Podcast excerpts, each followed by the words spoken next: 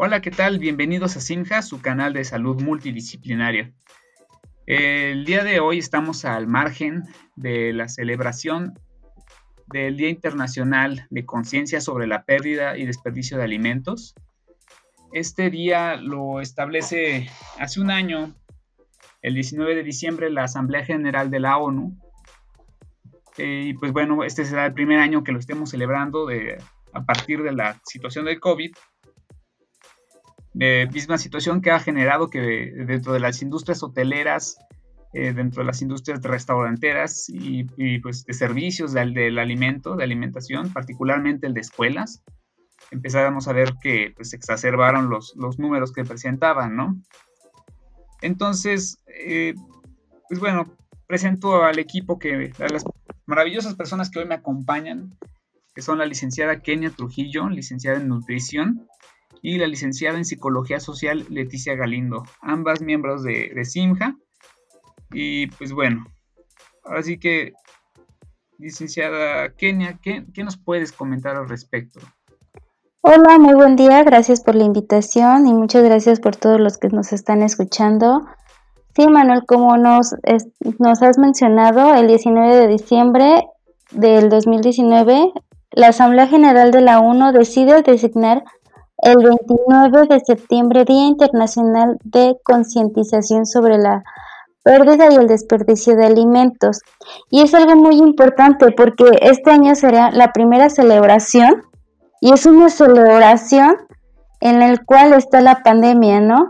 La cual ha provocado un despertar mundial sobre las necesidades de transformar y reequilibrar qué se producen y qué consumen, qué consumimos, ¿no? Esta epidemia ha traído grandísimas consecuencias, ¿no? Y entre una de ellas ha sido el desperdicio de los alimentos, ya que las interrupciones en las cadenas de suministro, las medidas de cuarentena, el simple hecho de que los niños ya no van a la escuela, que se cierran la industria hotelera, restaurantera, entre más, todas estas medidas han, han contribuido al problema de la pérdida. Entonces, es un buen año para concientizar qué hacemos con todo ese alimento, ¿no? ¿Por qué hay tanto desperdicio? el desperdicio se refiere a toda la merma de los alimentos en sus etapas desde que se produce en las fábricas o desde que se cultiva, desde que se cosecha. Todo directo a nuestro consumo. Hay cifras súper importantes y la verdad a mí sí me, se me puso la piel chinita al ver que México desperdicia el 37% de los alimentos que se producen. Eh, equivale a aproximadamente 10 millones 431 mil toneladas de alimentos al año. Estos alimentos, Emanuel, ¿qué crees? Podrían ayudar a evitar el hambre a 7 millones de mexicanos. ¿Cómo ves estas cifras? Ahora sí que decir tremenda sería una, una declaración muy baja, ¿no? Ahora, tú mencionas que hay, hay este, pérdida y hay desperdicio el desperdicio lo, lo vemos a partir de, que, o sea, la pérdida la, tenemos en medios de producción, cadena de producción que abarca desde la obtención en la agricultura y la ganadería de la materia prima, ¿correcto?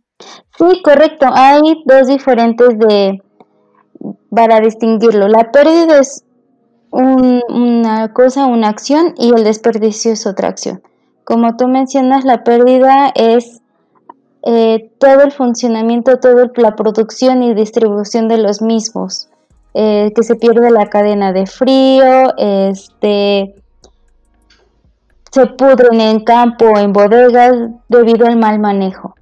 Y el desperdicio, que es aquí donde ya entramos la mayoría, es el, para el consumo humano, no todo lo que se desecha, tanto partes comestibles como no comestibles. Y vamos con, ponemos como ejemplo un jitomate.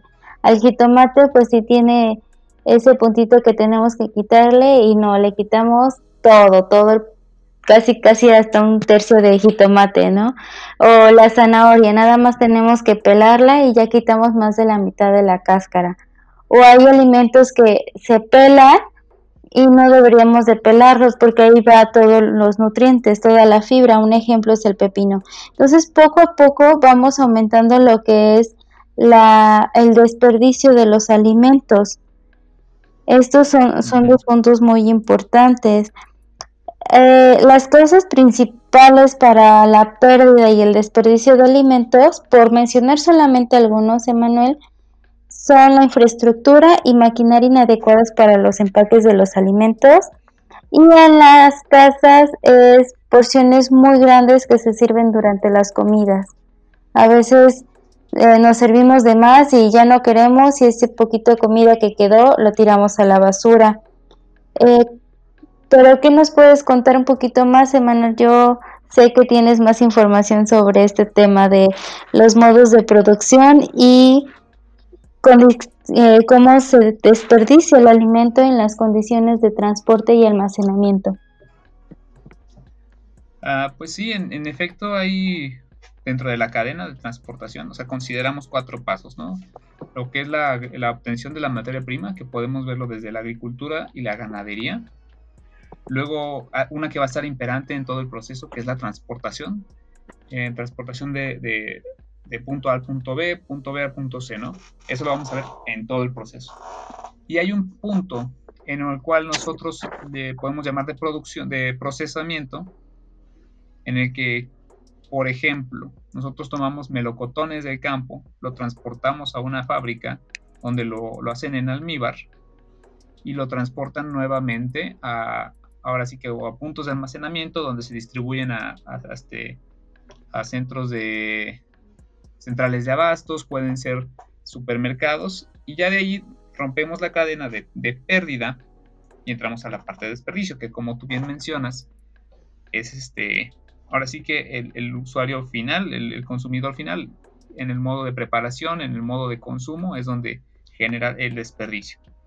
Ahora, muy bien eh, se ha argumentado que pues, durante todo este proceso inicial de la, de la obtención hasta los puntos de venta, la infraestructura y la maquinaria son de lo que más generan eh, pérdidas. Nosotros podemos ver que, si, por ejemplo, una máquina para, para cosechar ya no funciona adecuadamente, puede tirarte a la basura y generarte, este, ahora sí que muy, poca, muy poco material, como hemos visto últimamente con el pan de caja que se vende, lo más comercial aquí en México, eh, ya de repente trae mucha viruta, ya, ya trae mucha, este, trozos de la espiga que no son necesariamente eh, nutritivos, ¿no? Y también está la parte en la que, pues, obviamente por accidentes eh, se pierde alguna cantidad sustancial.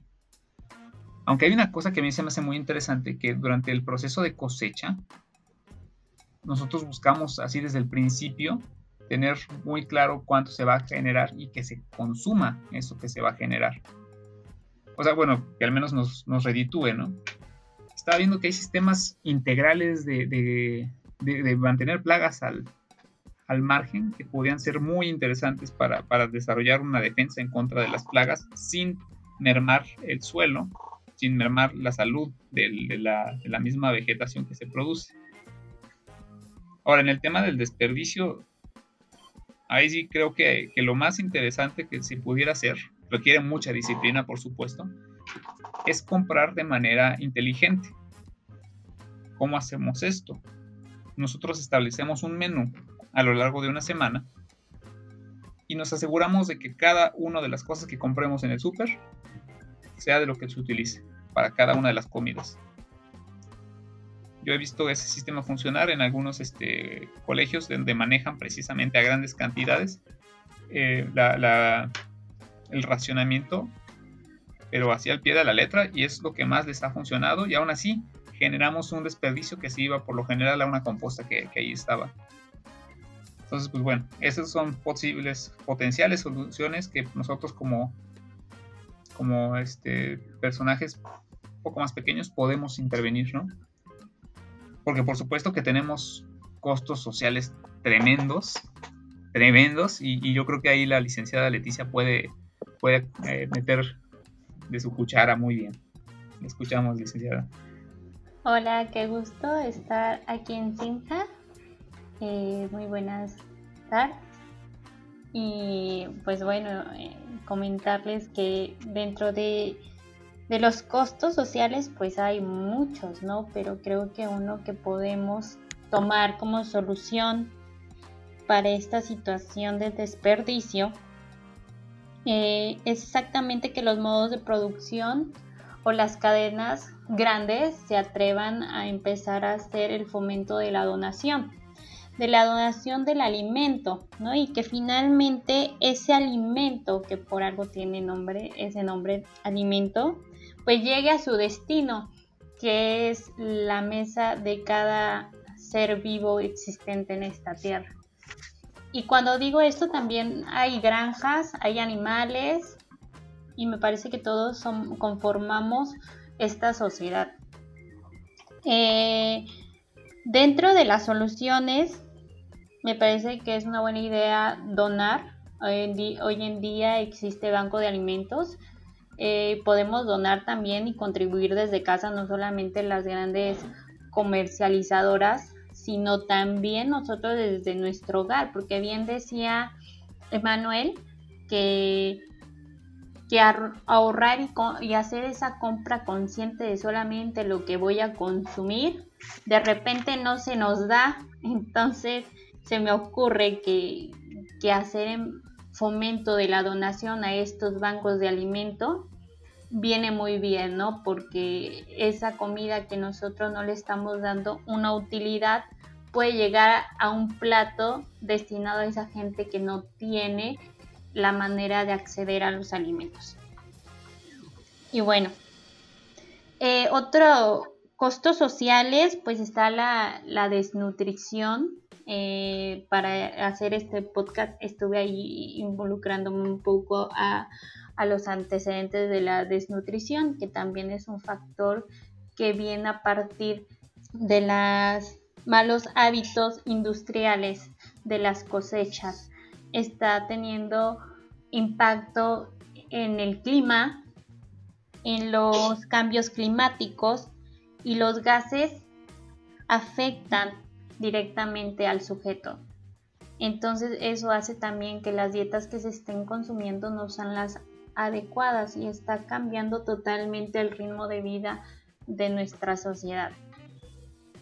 Las soluciones pues son muchas, pero lo que tenemos que hacer es tener conciencia, conciencia de lo que compramos, conciencia de lo que consumimos, eh, hacer también un poco de campaña, leer, leer respecto a la problemática, que creo que esa es la tarea de todos, porque este problema nos tendría que estar interesando a todos los involucrados, que somos pues todas las personas, las industrias, los supermercados, eh, los pequeños sectores agrícolas, los grandes.